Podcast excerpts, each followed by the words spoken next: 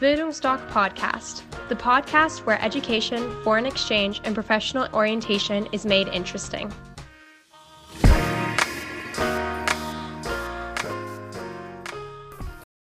Warum solltest du nach dem Abi ein Auslandsjahr machen? Wie verbindest du dabei das Schöne mit dem Nützlichen? Bleib dran, in Kürze gibt's Antworten. Hallo, ich bin Horst und ich bin Auslandsberater der Bildungsdoc Akademie in Dresden.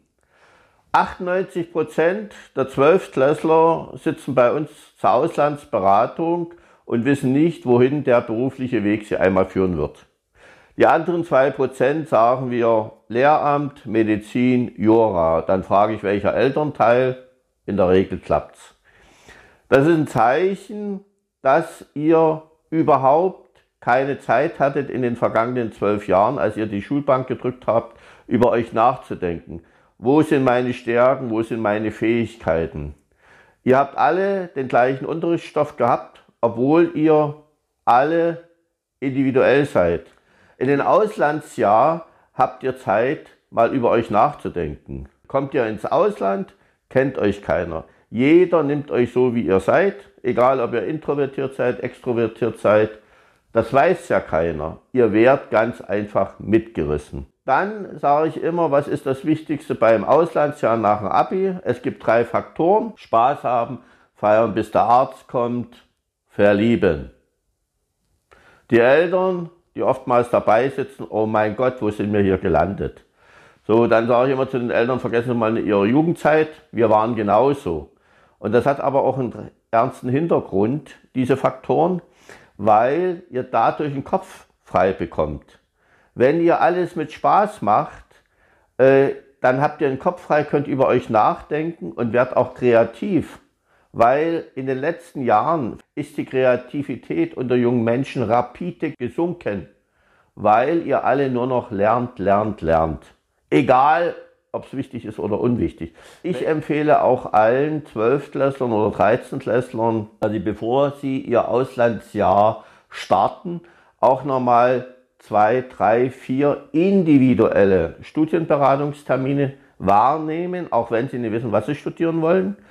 Und zwar individuell, nie Smalltalk auf Messen oder Tag der offenen Tür. Ich sage auch immer zu den Abiturienten, Gymnasiasten, die zu mir kommen, ihr kommt ja auch zu einer Auslandsberatung zu uns, weil ihr euch informieren wollt. So, und wir fragen ja auch immer, was bist du für ein Typ, was machst du gern und so weiter, dass wir auch das äh, Auslandsjahr so anpassen, dass eben, wie gesagt, der Spaß da ist und auch garantiert ist. Und genauso ist es bei den Studienberatungsterminen. Das sind sehr engagierte, in der Regel Frauen, äh, die euch auch mal fragen, wer ihr so seid, was ihr gerne macht und so weiter. Und die inspirieren euch.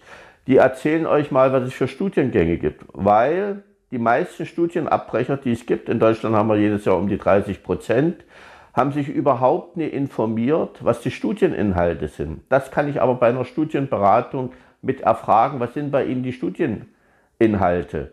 Psychologie ist so ein typisches Fach, wo es die meisten Studienabbrecher gibt. Mathematik, Statistik verbindet keiner mit Psychologie. Jetzt habe ich gelesen, Psychologie wird nur übertrumpft von Lehramt. 40 Prozent Abbrecher. Aber beim Lehramt ist es so, die kommen in die Klassen und dann wissen sie, das tun wir uns ein Leben lang an. Ja, und das sind eben alles so Dinge und deshalb die Studienberatungstermine vor dem Start ins Auslandsjahr und euer Unterbewusstsein, was man euch auch nicht gelernt hat, arbeitet für euch. Und am meisten arbeitet es für euch, wenn ihr Ziele habt.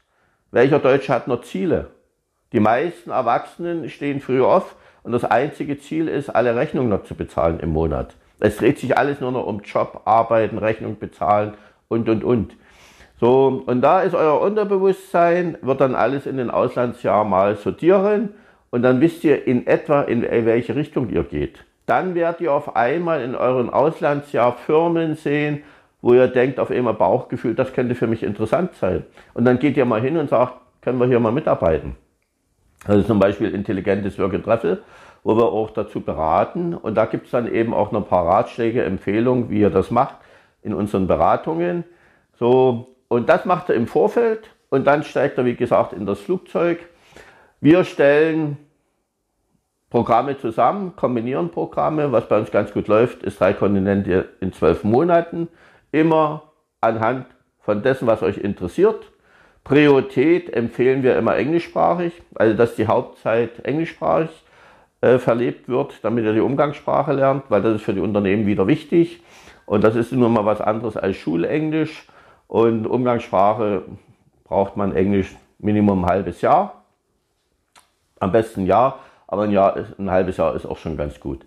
So, da haben wir drei Kontinente in zwölf Monaten. Manche nutzen das auch nur, um Spanisch zu lernen bzw. zu vertiefen. Wie das so alles abläuft in den Beratungen, das würde jetzt die Zeit sprengen. So, und da seid ihr ungefähr bei einem Investitionsrahmen von 4.000 bis 4.500.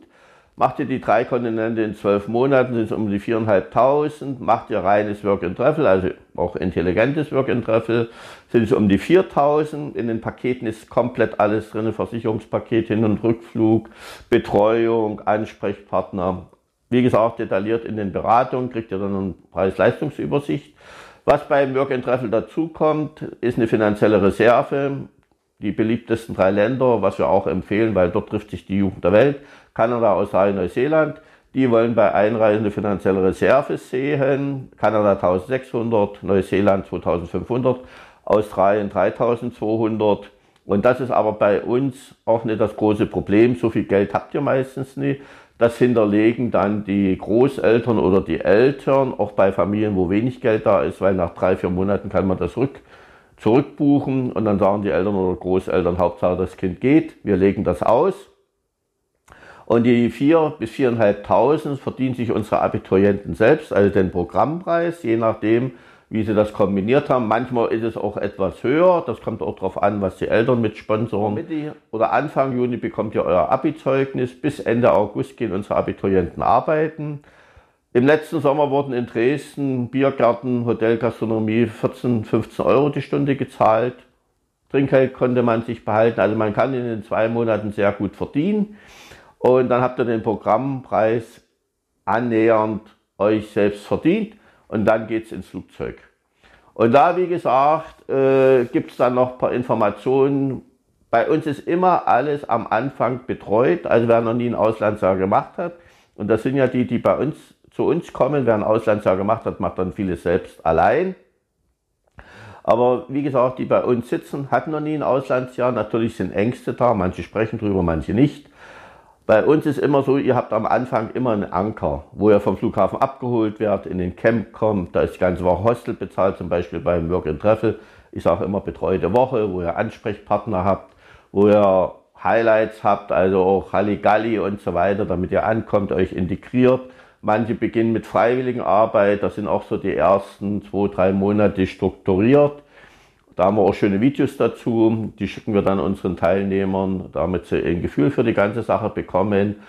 Und da, wie gesagt, können sie ohne Angst ins Flugzeug steigen. Ich kann euch nur empfehlen, beschäftigt euch ganz einfach mit dem Auslandsjahr, weil die Unternehmer, die jetzt bei mir sitzen, ihre Kinder alle ins Ausland schicken, weil die sagen, die Schulbildung ist für die Zukunft nicht mehr ausgelegt, frage ich, was ist wichtig beim Vorstellungsgespräch? Und da sagen sie, wie sie durch die Tür kommen, Selbstbewusstsein, Ausstrahlung, Sozialkompetenzen. Teilweise kann man bestimmte Sozialkompetenzen sich nur im Ausland holen. Und wenn ich frage, wie sieht es mit Zensuren aus? Kein Unternehmer, der bei mir saß, hat mir Zensuren gesagt. Ja, Zensuren verlieren immer mehr an Bedeutung, wenn ihr Numerus Clausus studiert oder wissenschaftlich arbeitet, ist das sicherlich nochmal eine andere Sache. Und aus dem Grund meldet euch ganz einfach, kommt eine Stunde vorbei, dann entscheidet ihr selbst, wie ihr es macht. Jeder entscheidet auch, wie lange er geht. Wenn ich immer vom Auslandsjahr spreche, können das genauso drei Monate sein, sechs Monate, sechs Wochen. Ihr entscheidet, wann ihr zurückkommt. Die meisten bleiben ein Jahr, weil nach einem halben Jahr geht's los wo ihr neue Denkmuster bekommt, wo ihr wirklich eine Basis für ein anderes Leben legt, für ein selbstbestimmtes Leben. Und das wird aufregend genug. Legt die Basis, kommt vorbei, ich freue mich. Danke für eure Aufmerksamkeit. Bis zum nächsten Video. Euer Horst. Ciao.